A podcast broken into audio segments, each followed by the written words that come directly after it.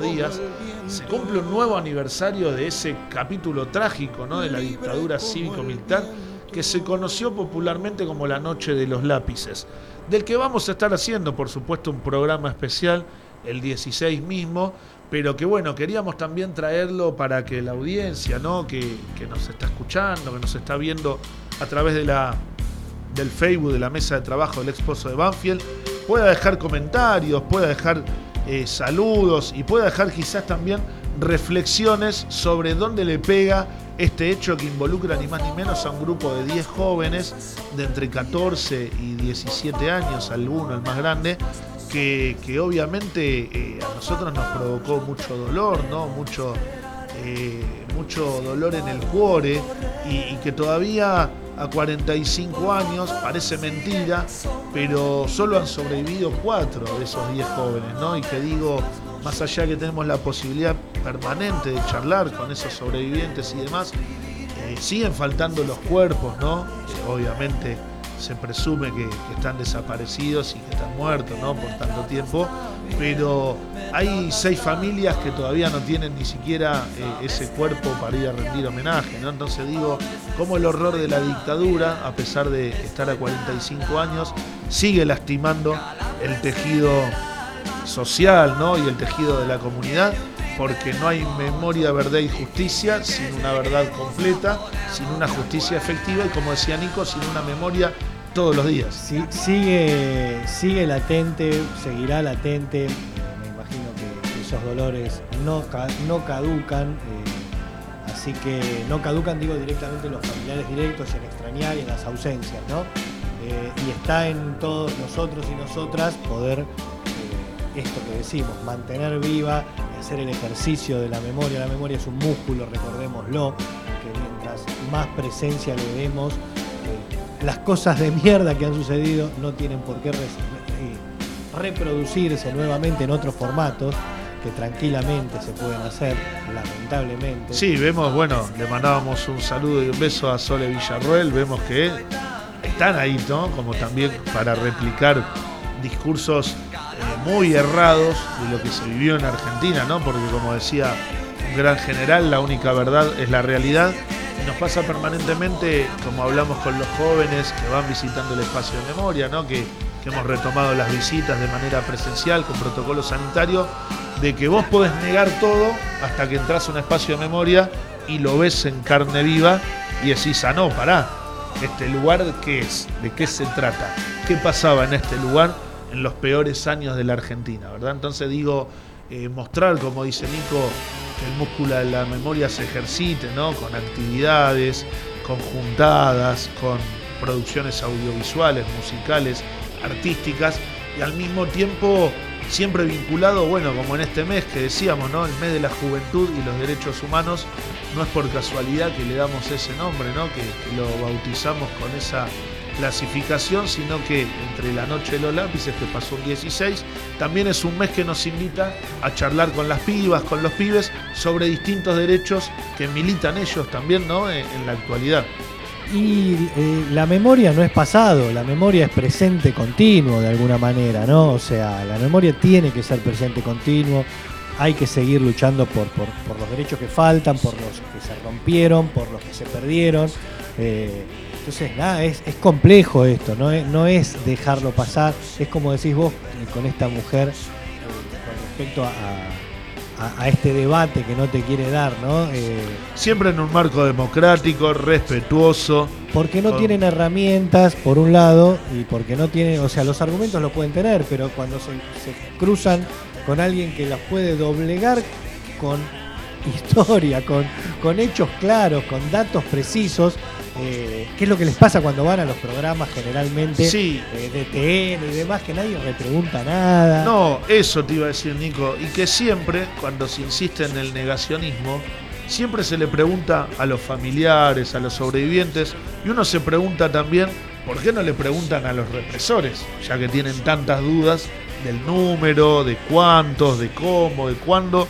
Nunca se le pregunta a los responsables civiles tampoco, que tienen información, por supuesto, y siempre como que están apuntado a, un sector bien definido para generar en la comunidad eh, no solamente odio, eh, no solamente mala vibra, sino eh, esto, ¿no? De indignarse, porque la verdad que podemos discutir un proyecto de país, si se quiere en términos económicos o en términos culturales, pero hay un debate zanjado que tiene que ver con la discusión de lo que fue la última dictadura cívico-militar y que merece ser siempre respetado y que si vamos a opinar sobre eso de mínima tengan la información necesaria. Lo, tremendo de esto, a mi entender, es que, que no que sea hasta casi tabú en las escuelas, ¿no? El hecho de nombrar, el hecho de informar con, con, datos precisos, reales, qué ocurrió, qué vinieron. O sea, yo me enteré puntualmente hace un par de años nada más que es que, el golpe militar, uno dice, no, es el golpe militar. No, fue un golpe cívico militar, fue un golpe económico fundamentalmente, fue para que Argentina no dé el salto de calidad a nivel internacional, a nivel industria. Entonces, si todo eso no se marca, seguimos como haciendo una cuestión eh, esta grieta, ¿no? En el cual decía, hay gente que sigue diciendo que Macri es un empresario eh, exitoso. e inocente. o sea, y que no robó. Y que no robó y que pasó de tener una cantidad de empresas previo a la dictadura y, las eh, se, extuplicó, no sé. O sea, decís, loco, tenés que tener en cuenta toda esta información, esta data, eh, porque es importante. Sí, y en eso que dice Nico, ahí retomando la imagen, hoy es un día donde nos vemos, no nos vemos, pero sí nos vamos escuchando siempre. Eh, esto que decía, ¿no? De informarse. Nosotros también una cosa que decimos permanentemente es, no nos crean lo que decimos, duden, ¿no? Pero en el ejercicio de la duda metódica, un saludo a uno de mis pensadores preferidos, ah, como eh, René Descartes, Descartes, como le quieran decir, que llevó la duda metódica a su máxima expresión para tratar de aproximarse a la verdad. Eh, duden, pero en el dudar busquen la información, cotejen, comparen, como decía Nico, ¿no? Digo, eh, fíjense qué eran los centros clandestinos, fíjense qué pasó con el poder democrático en dictadura, ¿no?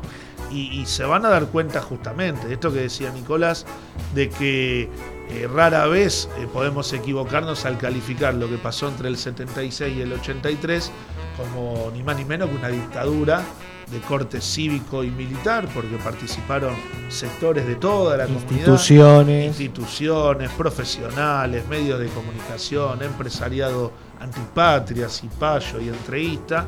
Entonces digo, duden, pero bueno, en la duda van a encontrar algo de verdad también, ahí ir viendo la información. Y aparte eh, es esta demonización fundamentalmente por, por, los medios de comunicación, más que nada por los grandes medios de comunicación, esta situación de, bajar línea de la teoría de los dos demonios, de seguir poniendo como que fue una lucha una, guerra sucia, que no fue una guerra contra el Estado, no es guerra. No, no, por supuesto. Eh, el Estado como repetimos siempre, es el único que capaz de vulnerar los derechos humanos o, de garantizarlos en su totalidad. ¿no? Entonces digo, esto que dice Nico es muy importante porque hubo muchos años donde se hablaban estos términos, no estaba claro, y a partir de toda una serie de decisiones políticas, ¿no? del 2003 hasta nuestros días, se empezó a armar un entramado de políticas públicas de memoria, verdad y justicia, las famosas políticas reparatorias, que no tenían que ver solamente con una reparación económica, o económica, sino que tenían que ver justamente con la construcción de la comunidad inspirada en estos valores. ¿no? Digo, eh, que quede claro, lo decimos porque siempre te pueden descontextualizar. Eh, Soledad Villarruel es una negacionista, pero yo quiero que tenga la posibilidad de participar democráticamente en las elecciones.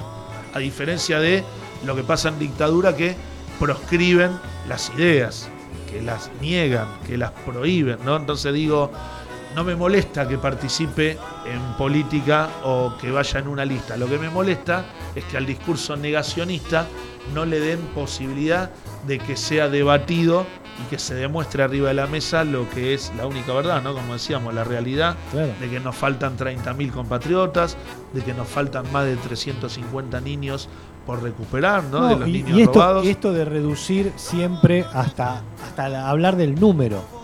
Como si 30.000 o, 29.999 o, u 8.000 como que dice 9.000 que hablan. Estamos hablando de personas, de, que, de, que, aniquilaron toda una, generación. Una generación muy importante, muy comprometida con la militancia, con el cambio real del país. Entonces, eh, con el cambio para bien, ¿no? Obviamente. No, no, con el cambio verdadero, claro. Con un cambio verdadero. Entonces, eh, de alguna manera, eh, es, tratar de volver, de dejar presente y de sentar precedente, de decir, esto fue así. Exacto. Esto fue y desde ahí la sociedad construye, ¿no? Porque digo, uno de los pilares de la vida en democracia, preparándonos ya para el segundo bloque del programa de hoy, deben ser esos valores, ¿no? La memoria, la verdad, la justicia, el querer una patria justa, libre, soberana, con memoria, que, honre lo que pasó, aunque nos duela, ¿no? Todavía en el alma, para no solo no olvidar, como decimos justamente, sino para que las nuevas generaciones también se comprometan con una Argentina donde esto eh, no suceda, ¿no? Porque digo, eh, miramos, como decimos siempre, Bolivia, Colombia, lo que es la realidad de países hermanos, Chile, en las revueltas estudiantiles, ¿no? Y digo, el terrorismo de Estado, eh, como concepto, está más vivo que nunca. Digo, el nunca más, para que sea realidad efectiva, debe ser nutrido todos los días de este tipo de aportes. ¿no? ayer leí en Facebook que alguien que subía como un cartelito diciendo hagamos un nuevo nunca más. ¿no? O sea que parece interesante en cuanto a las cosas que nunca más tienen que suceder, sumadas a obviamente ¿no? Eh, las dictaduras, las desapariciones forzadas de personas, pero esta vinculado a, nuevos derechos eh, adquiridos y demás, de defenderlos y que la memoria, insisto, que no quede la memoria como ejercicio solamente en fechas estipuladas. En fechas estipuladas y de traer solamente lo vinculado quizás a la dictadura. Porque lo, que vino a hacer durante 10 años Menem directamente fue continuar el plan económico de la dictadura. Exactamente, ese plan económico de la dictadura que, lo termina de rematar Macri con su gobierno. o sea, con el famoso pasaron cosas. Exactamente, si nosotros no tenemos memoria eh, directa, o sea, eh, sí, de lo que pasó hace cinco años y medio, claro, sin irnos tan atrás. Exactamente, que terminó hace dos años, entonces no son las mismas cosas. Una cosa como para terminar esto, que, que, queden claro, si hablamos de, de lo que ocurrió durante el macrismo, ¿no? Un, mucha, un gran porcentaje del, electorado, que tenemos ahora elecciones el día, eh, el día 12, una gran parte del electorado, sinceramente que, es apolítico, que, que, vota por su realidad. Sí, eh, por la propia. Por la propia y que generalmente vota por el, con el bolsillo, con, lo que, con, con cómo le va. ¿Qué pasó durante el macrismo? El doble de personas de, dijeron que, iba, que no iban a pagar ganancias los que pagaban, que eran un millón y pico, y pasaron a pagar el doble de personas. En la bolsa. El doble de personas pagaron, pasaron a pagar ganancias. Y por otro lado, se, duplicó la gente con planes sociales. Sí, o la famosa, eh, como era? La famosa reparación histórica. De centavos. Donde le aumentaban un peso. Centavos Lo vi yo en un papel que decía un peso, la famosa reparación histórica, ¿no? Cuando sabemos muy bien que tanto Macri, hacete cargo, como decimos siempre, también en los 90, como decía Nico, con el curro de las AFJP, el verdadero curro, si se quiere, anduvo picando de esa fuente también. Entonces digo, eh, memoria, verdad y justicia activa, colectiva, en movimiento y por supuesto todos los días de nuestras vidas, porque queremos un país totalmente y diametralmente opuesto a lo que vino a plantear la dictadura como eje central de su gobierno ilegal, ¿no? Porque digo, eh, acompañar la palabra gobierno siempre de los calificativos justos, ¿no? Ilegal, antidemocrático, genocida. Y que bueno, arrancando el programa de hoy, que empezamos con la noche de los lápices, pero que indefectiblemente nos lleva a un abordaje más general. Eh, estamos en el de memoria, somos del jueves Hoy es 9. de septiembre, en el mes de la juventud y de los derechos humanos. Un temita a nuestro querido operador Facu y nos preparamos para el segundo bloque de este hermoso programa hoy ante la compañía magistral de mi querido amigo compañero Nicolás César.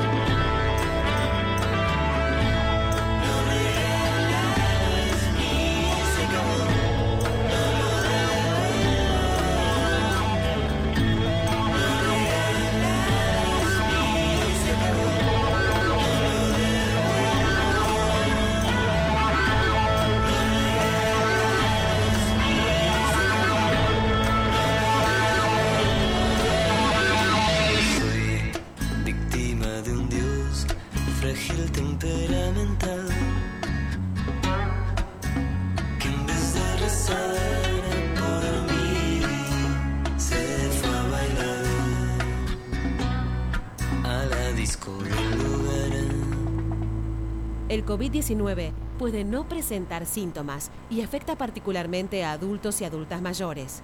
Cuídate, cuídalo y cuídala. Cultura Lomas Radio. Muy bien, como decía el separador, el COVID-19 afecta a los adultos mayores, así que hay que seguir cuidándose. Arranca como siempre la vacunación. Yo todavía me está faltando la segunda, así que estoy en la dulce espera a mí me llegó hoy casualmente y me vacuno el próximo jueves, 16 de septiembre. Muy linda fecha para vacunarse. Para, para, adquirir un nuevo derecho. Muy bien, muy bien. Importante decirlo, ¿verdad? ¿No? Porque también cuando hablamos del negacionismo, hubo un negacionismo en torno a la vacuna y a todo lo que fue la cuarentena, la pandemia, el coronavirus y también agrego esto que decía Nico de los números, que me parece muy interesante. Un uso muy malicioso de los números de las personas fallecidas por COVID cuando la comparaban con estadios de fútbol, con la dictadura. Digo, la realidad es que con esas cosas no se debe joder. Eh, apelamos siempre, acá nos vamos a poner un poco serios y decirles que dentro del juego y el debate político tampoco vale todo porque la verdad que no es lo mismo eh, defenderse que pegarle a una persona en el piso. Entonces digo, con los números eh, que si bien eh, son duros, son concretos, muestran una realidad, tampoco hay que hacer este uso de, ponerlo o banalizarlo más que nada, ¿no? De decir, comparar una cosa con la otra. La verdad que fue algo muy triste. Pero aparte hablamos números, una de las cosas que ocurrió, primero es que veníamos directamente de un gobierno que eh, degradó a secretaría un ministerio. Se cumplió un aniversario hace poco. Mira, o sea, degradar primero de un ministerio, una secretaría, eh, con, todas las cosas que le podemos criticar también a este gobierno, ¿no? Porque obviamente no es, no es, no es que uno puede agarrar y dice, no, no, no, se está haciendo todo bien. No, las cosas que uno puede criticarle sí en este caso estuvo volver a que se genere un ministerio de salud. Fue la primera medida importante que se tomó en materia sanitaria. Absolutamente. Y que tengamos memoria, que es importante decirlo en este caso también, que no hubo palas mecánicas haciendo agujeros para enterrar cadáveres eh, apilados. Morgues estalladas. Morgues estalladas, terapias intensivas que no se, no se saturaron. Ninguna argentina, ningún argentino se quedó sin su cama para ser atendido. Todo esto es para marcarlo, es para decirlo, porque, insisto, el atacar permanentemente a qué vacuna venía, a la Sputnik, porque era rusa, porque Cristina, porque, porque Putin, porque... Porque la heladera. O sea, todas esas cosas terminó siendo la mejor de las vacunas Sí. Eh, o, la más efectiva de alguna manera. Y sin dudas, el plan de vacunación, un rotundo éxito. Acá en Loma de Zamora lo vivimos muy emocionante en cada uno de los vacunatorios que visitan nuestros compañeros y nuestras compañeras que tienen responsabilidades en la gestión. Y digo ahí también, Nico, preguntarte, ¿dónde te tocó vacunarte a vos? En Lanús, yo tengo mi domicilio en el partido de Lanús. Donde no se siente este clima de camaradería. No, o sea. Eh, pero no de los compañeros vacunadores. Exactamente eso te iba a decir. lugar. Exactamente eso te iba a decir. Exacto. La atención fue muy buena, fue realmente muy buena, fue muy, muy rápido todo también. O sea que eso es interesante, ¿no? Que, que ya tengan un nivel de. Eh, de armado, de, logística puesto con el cual eh, todo se haya dado de una manera en la cual mucha de la gente que, está, que va, que fue por primera vez y demás, con muchos nervios, porque no saben qué es lo que le va a pasar. Sin ir más lejos, cuento una anécdota que me contó una amiga esta semana, que llevando ella con su papá a su abuelo a vacunar, literalmente le toca la desgracia que la persona que estaba antes, esto fue en marzo más o menos de este año, que la persona que estaba antes que le aplican la vacuna y muere. o sea, muere en el Qué sensación. Eh, ahí le damos un saludo a nuestro querido Alberto Negro Ibarra. Qué, qué sensación, ¿no? Para vivir en ese momento. Decís, ¿qué hago? ¿Me inoculo o no me inoculo? Es que el abuelo de un, con 90 decía, no, me voy. Claro. Entonces el padre lo agarra y dice, no, no Pero justamente decía, me voy porque venía con una carga negativa del bombardeo mediático previo, ¿no? Que obviamente, ¿en qué cabeza cabe? Y acá vamos a apelar al sentido común. Una vacuna puede ser veneno, ¿no? Digo, hay que estar bastante eh, arriba en tus emociones. Lo que ha quedado en claro en estos últimos cuatro o cinco meses es la baja de contagios, la baja de fallecimientos, porque es continua la baja. O sea, no sabemos qué, ocurrirá cuando venga, si viene o que de qué manera viene la variante Delta. No, no. Sucesivas. ¿no? Pero está claro de que, de que la gente vacunada y la, y la gente que se lo agarró ya vacunada fue más una gripecinia. Sí, de verdad, pero no como decía el idiota de Bolsonaro. Claro, exactamente. Ahí ya metiéndonos con lo que tiene que ver específicamente en este mes de la juventud y los derechos humanos, le contamos a las que se están sumando, a los que se están sumando, que estamos en el mes de septiembre, donde la semana que viene vamos a recordar a nuestras y nuestros compañeros de la Noche de los Lápices, y que para eso tenemos preparadas distintas actividades, ¿verdad, Nico querido? No vamos a contar todas, por supuesto, porque para eso le vamos a pedir también que estén atentas y atentos a nuestras redes sociales, queremos que estén enganchados ahí, pero sí le vamos a tirar un pedacito, un picadito de algunas muy importantes como la que se viene, por ejemplo, el 17 de septiembre. ¿Qué va a pasar el 17? El 17 de septiembre vamos a estar haciendo eh, en el Teatro del Refugio de Banfield una en base a un texto que pudimos que pude armar en este pudimos o sea en este caso que, que armé eh, se llama desde el pozo un relato en la oscuridad eh, y que es sobre, sobre las declaraciones testimoniales y en una entrevista y reportaje que le hicimos a Pablo Díaz, el sobreviviente de la Noche de los Lápices, para armar que este relato deje de ser un solo un relato histórico, sino para que tenga eh, esté como rodeado artísticamente y no es que tenga otro valor, sino que se resignifique de alguna manera.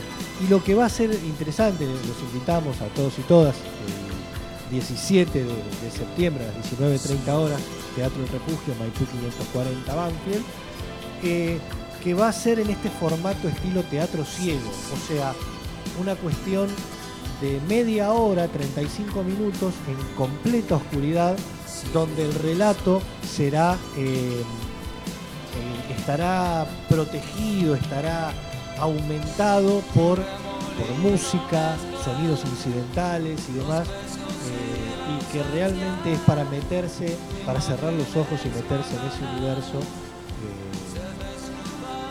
tan dolido por un lado, pero con una con un mensaje de esperanza detrás, ¿no? O sea, porque desde el dolor no siempre se construye, generalmente. No, no, el dolor eh, es una parte de nuestra vida, algo que no, se olvida, que está ahí, que se reconoce como constitutivo ¿no? en nuestra identidad colectiva, pero también desde ahí es donde, como bien decís, Nico, desde la resiliencia se dice ahora, término muy progre, muy, progre, posmo o muy new age, muy progre.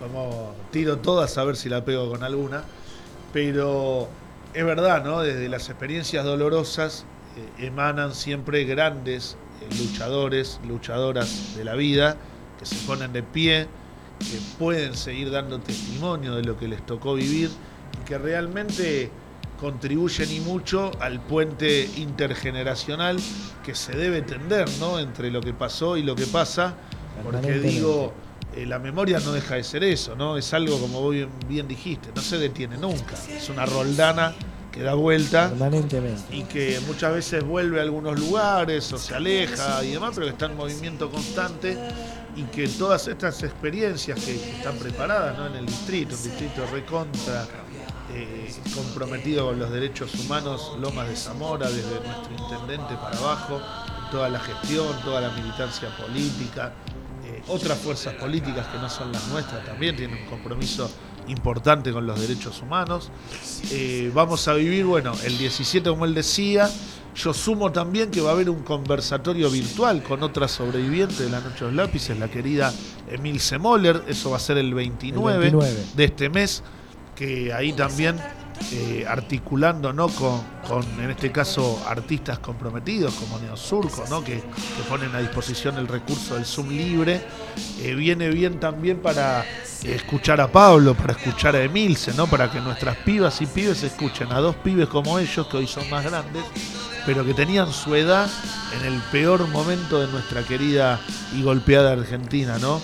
Esto que decís, yo me acuerdo, voy a hacer una analogía con una vez estando trabajando con mi viejo en la, carpintería que tenía hace 30 años atrás, eh, escuchando un tema de Serrat en la radio en ese momento, eh, le digo, uy, me, había pegado bien ¿no? el tema y me dice, casi 20 tenía yo, me dice, lo que pasa es que él tenía tu edad cuando lo escribió.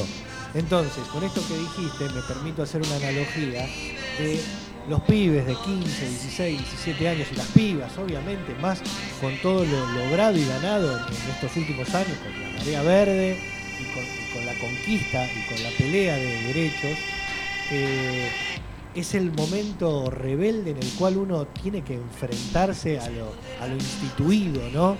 Y, ser parte instituyente de este nuevo eh, paradigma, ¿no? Sí, en ese paradigma también, Nico, eh, es bien bueno lo que traes, porque digo, la rebeldía no pasa por sumarte a las huestes de un chabón que dice que va a prender fuego el Banco Central. Digo, la verdadera rebeldía pasa por ver cómo todos los días ayudamos al que tenemos al lado, cómo nos comprometemos con los problemas de nuestra comunidad, cómo podemos ahí, lo vemos al querido Manu Bastías saliendo de, de la Meca allá. Ah.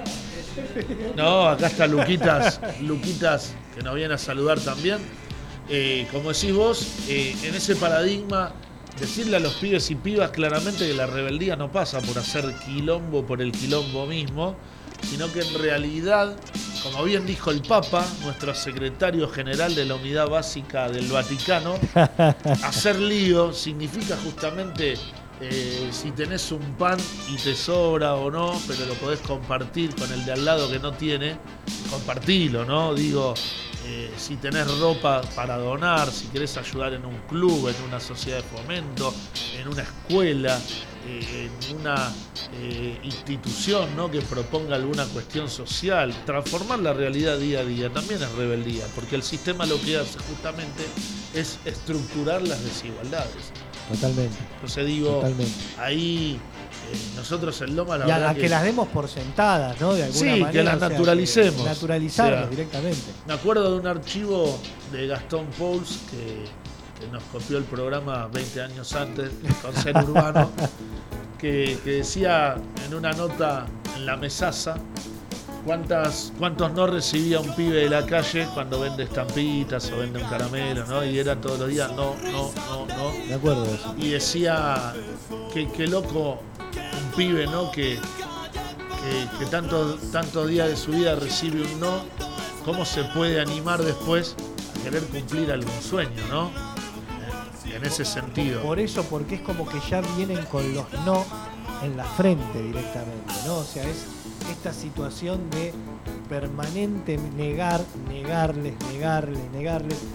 Y la verdad que es, es muy duro. Se lo ¿viste? terminan creyendo, lamentablemente. Somos animales eh, socioculturales de costumbre y muchas veces cuando no tenés del otro lado una persona que te arengue, que te dé una mano, un apoyo, una contención, podés llegar a creer que no tenés merecidos tus derechos. ¿no? Y ahí vamos de nuevo con el tema del Estado. El Estado somos todos. Entonces, de- dejar siempre de confundir eh, el gobierno Sí. con el Estado. Sí. O sea, el gobierno toma decisiones, está clarísimo. Y el gobierno con el poder también, el ¿no? gobierno con el poder desde ya, ¿no? Con Sí. parte del poder, porque después lo- nosotros también tenemos poder en forma.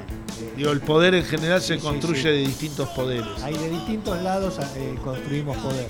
Pero esta situación de que verdaderamente eh, todos somos Estado, esto que vos decís, de dar una mano con algo, de colaborar en tal lugar, no hacer beneficencia, No, no, claro, comprometerse. sino justamente. comprometerse.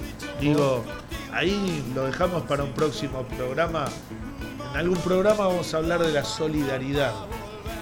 Es una palabra hermosa, muy genuina, muy cercana, pero que también el propio sistema muchas veces la mete en un frasquito y la envasa y la vende para que algunos con eso llenen algunos vacíos, creyendo que son buenas personas, y en realidad la solidaridad, si no, no tiene su contraparte eh, de sostenerse en el tiempo, eh, no termina rindiendo el fruto a los que nosotros que militamos todos los días y que nos hemos comprometido como nuestra forma de vida, ¿no? la militancia política, eh, entendemos que, que la solidaridad por sí misma tiene su techo si no la convertimos, como decía Nico, en una institucionalización de los derechos que como comunidad deben gozar todas y todos. ¿Y quién toma ese, ese, quién toma la posta de esa solidaridad? O sea que nos podemos acordar claramente durante Malvinas lo que hizo el gobierno de facto, eh, este, este pedido de cuando, cuando desde artistas, desde personalidades de la política, iban Estafadas en su buena fe. estafadas en su buena fe. ¿Qué, es, ¿Qué pasó con todo ese oro, esas joyas, esos pesos, dólares que desaparecieron? Y no hubo, viste, retroexcavadoras No, no, no. por ningún lado. La verdad que quedó y, y en ese sentido, nuevamente, ¿no? Estamos en el de memoria, somos del jueves 9 de septiembre. Acá muy interesante, más allá de que la charla siempre nos va llevando por distintos andariveles, entender que, como vamos viendo, ¿no? No es un hecho particular y nada más la dictadura. Ha tocado todos los resortes de nuestra vida en comunidad y todavía, más que heridas por cerrar, faltan discusiones por dar. ¿no? Porque digo, esto que decía Nico de, la solidaridad y todo, lo que contaba él de la colecta de Malvinas, también pasó en dictadura. Y es algo de que quedó ahí y que nunca se revisó bien qué pasó realmente, ¿no? parte de un pueblo vitoreando, eh, vitoreando a los popes de la dictadura, ¿no? Sí. O sea, como para creer que podíamos ganarle a uno de los Sí, piratas sí, más complejos de, de- de la tierra. No, sí, a la potencia marítima por excelencia desde que el mundo es mundo. Pero que bueno, que en ese sentido, ahí también, y- y cerrando un poco este bloquecito que va a ser un poco más largo, decir que no todo lo que reluce es oro, que la única verdad es la realidad, y que debemos entender de una buena vez y para siempre que solo la dictadura pudo ser posible porque se preparó también eh, un discurso hegemónico para venderla, ¿no? Esto que hace el sistema, esto que hace el capitalismo.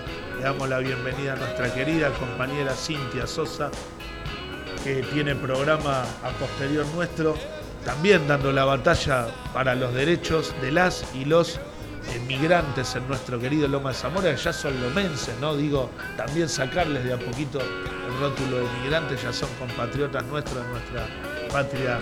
Somos, somos ciudadanos de una patria grande. ¿no? Exacto, exacto. Y que también es una pelea que, que en los derechos humanos hemos dado bastante, porque siempre, eh, y ya pensando en lo que va a venir la semana que viene, eh, decíamos los discursos negacionistas son xenófobos también, muchas veces. Entonces digo, ahí Nico, no sé si recuperamos internet como para leer algún poema. Si eso no sucede, vamos a ver si tenemos acceso a YouTube, operador, para pasar un tema. ¿Sí? Bueno, te vamos a pedir que nos busques un tema que nos gusta mucho, que es Maldito Duende de Héroes del Silencio. Por segundo jueves consecutivo nos vamos a ir con ese tema. Y agradecerte, querido Nico.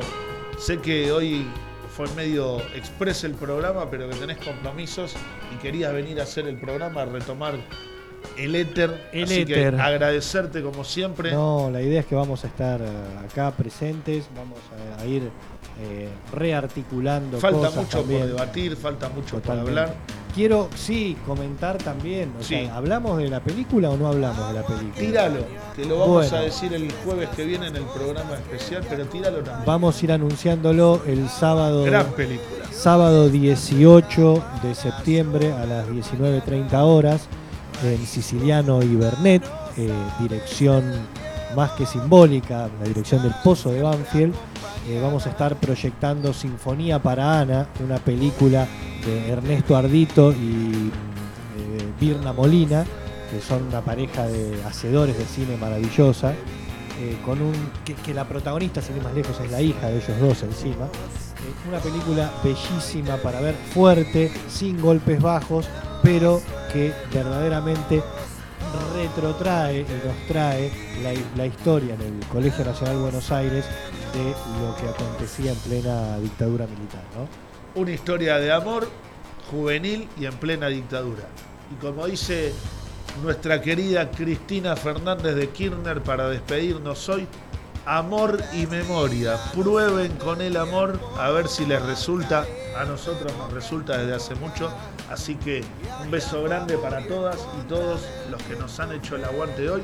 Ha pasado de Memoria Somos Radio por esta gran grilla de Cultura Lomas Radio y los dejamos con las compañeras muy queridas del programa de tradicionalismo y colectividades. Hasta el jueves que viene, 45 años de la noche de los lápices. Poneme maldito duende, Facu querido.